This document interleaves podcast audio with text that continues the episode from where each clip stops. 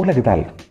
Es el momento de dar inicio a su noticiero Entre Líneas que transmite Hexemanía Estéreo a través del dial 104.9 de la FM. Las noticias más importantes de Colombia y el mundo. Más información, más actualidad, más deportes, más mundo del espectáculo.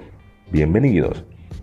Un saludo especial a todas las personas que nos sintonizan a esta hora tras estas ondas radiales. Han escogido el mejor espacio para informarse de la actualidad y el acontecer noticioso. Bienvenidos.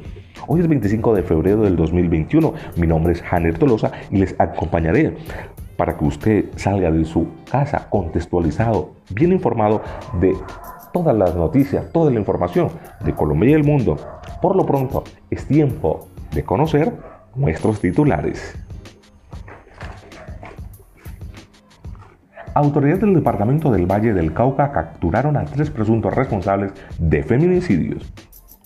Por escándalo sexual con deportista, renuncia presidente de la Liga de Boxeo del Valle. En noticias nacionales, Colombia registra 3.953 nuevos contagios y 142 muertes por el COVID-19. Falsos policías logran millonario robo en joyería en Barranquilla. Y también en noticias nacionales, los ánimos políticos están caldeados. Ya les informamos por qué.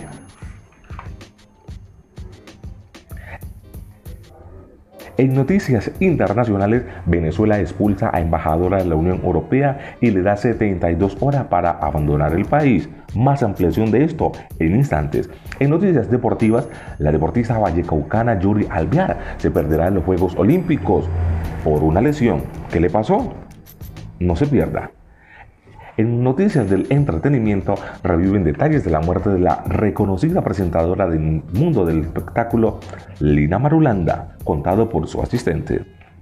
También, famosa presentadora del programa matutino de Caracol Televisión dijo chao chao. Cuando son las 7 en punto de la mañana, damos inicio a todo este acontecer noticioso. En noticias del Departamento del Valle, autoridades del Valle del Cauca capturaron a tres presuntos responsables de feminicidios. De otra parte, la Fiscalía General de la Nación capturó a un hombre de 25 años de edad por presuntamente asesinar a una mujer embarazada para robarle el bebé y entregárselo a la dueña de la vivienda en Candelaria Valle, donde ocurrió el crimen. El presunto sindicado fue identificado como Luis Felipe Victoria Arenas. Le atribuyen los delitos de homicidio, desaparición de la señora, el cual aceptó los cargos. Esto señaló John Freddy Encinales, director sesional de Fiscalía. En noticias de Cali, mientras que en Cali detuvieron al sujeto que asesinó a su esposa al propinarle 51 puñaladas el pasado mes de enero en el oriente de esta ciudad.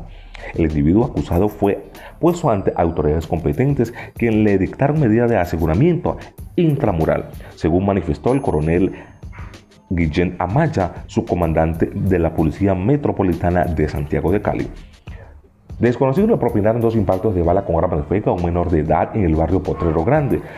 A esta hora las autoridades investigan quiénes son los autores intelectuales de este hecho que tiene consternados y alarmados los habitantes del oriente caleño. Por su parte, líderes comunales, líderes y personas eh, de los derechos humanos se manifestaron, hicieron un plantón en este barrio y están exigiendo a las autoridades más seguridad, más patrullaje para garantizar la vida de estos menores de edad que tienen azotado las bandas y las fronteras invisibles en el oriente de esta ciudad. Una problemática que también le hicieron un clamor al personero municipal de Santiago de Cali para que por favor haga acto de presencia para poder indagar e investigar y qué es lo que está pasando en ese sector de Potrero Grande.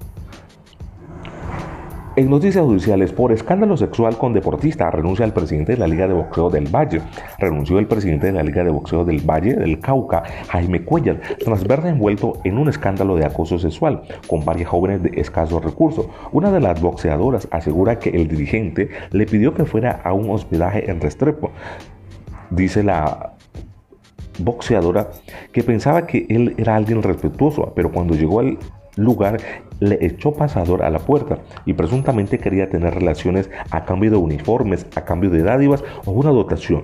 La denuncia recae en Jaime Cuellar, quien ha estado al frente del deporte durante más de una década. Allegados al dirigente dice que acudirá ante el llamado de la justicia.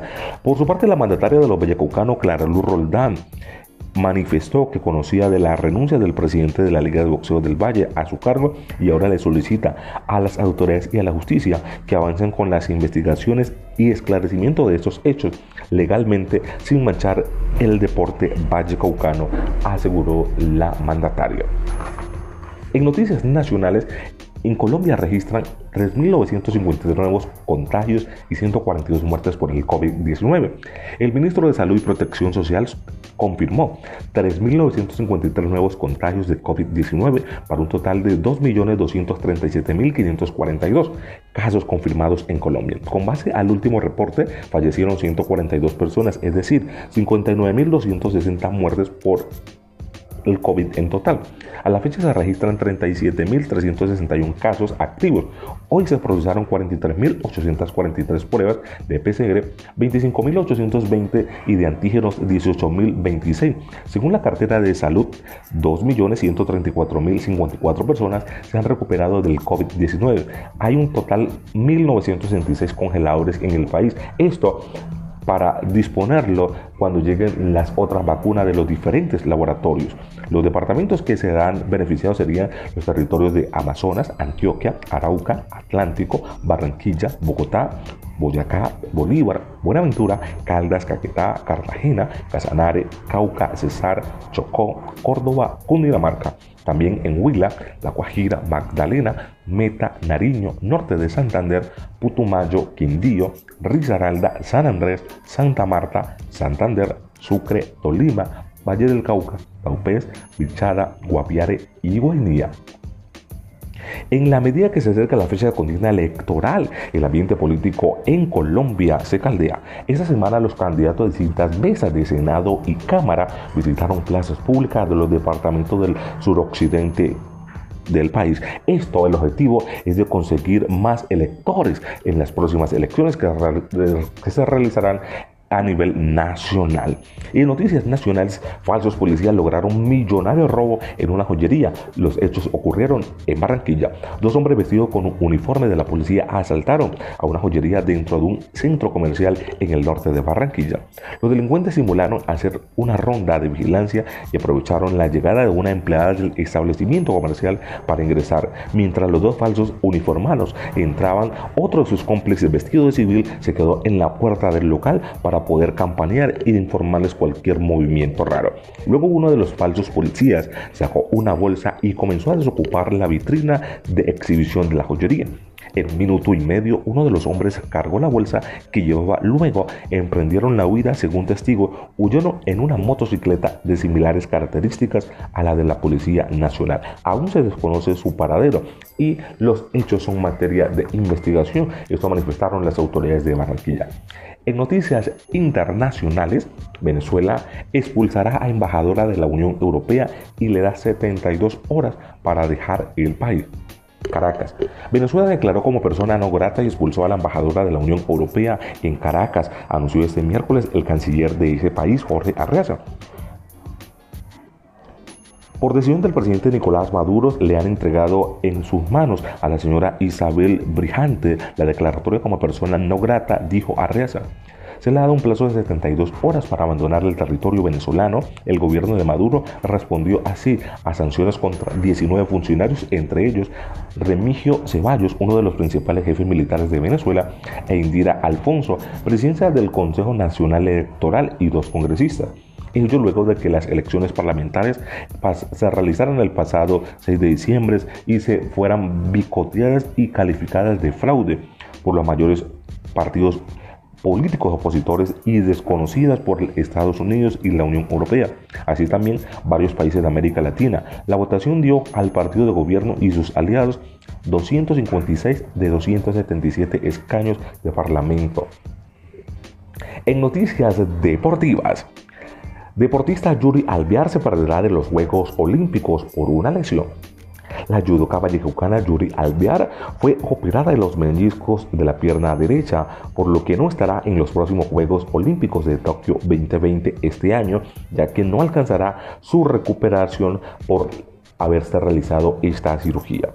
Abro comillas, mi carrera deportiva ha sido larga y productiva, pero en algunas ocasiones genera consecuencias, cierro comillas. Esto escribió la deportista vallecucana en una publicación a través de sus redes sociales. Por su parte, el ministro del Deporte Ernesto Lucena indicó a través de su cuenta de Twitter que una lesión de ligamento cruzado obligaría a Yuri Alvear a perder la opción de buscar su cupo a los Juegos Olímpicos de Tokio 2020. Pese a lo dedicado de la lesión, Alvear no ha manifestado si seguirá en competencia. Por lo pronto, ella está trabajando en su pronta recuperación, en su trabajo e integrar. Pronta recuperación a Yuri de Alvear. Ojalá se pueda recuperar y nos pueda representar a todos los vallecucanos y a todos los colombianos en los Juegos de Tokio 2020. En noticias del espectáculo, reviven detalles de la muerte de Lina Marulanda contados por su asistente. En redes sociales revivieron un video en que la asistente de Lina Marulanda contó detalles cómo murió la presentadora. Según la mujer, tanto ella como la familia desconocían la depresión que padecía la joven de 29 años de edad. Al parecer, la separación con su esposo habría afectado profundamente a Lina Marulanda.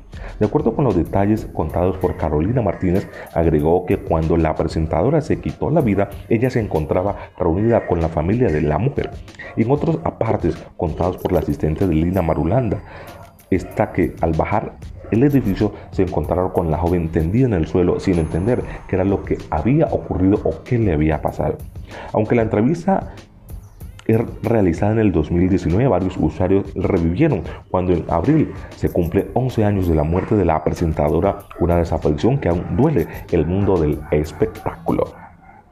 En otras noticias, una famosa presentadora del canal Caracol, del programa matutino Día a Día, Carolina Cruz, la vallecaucana, dijo adiós esta mañana a su programa.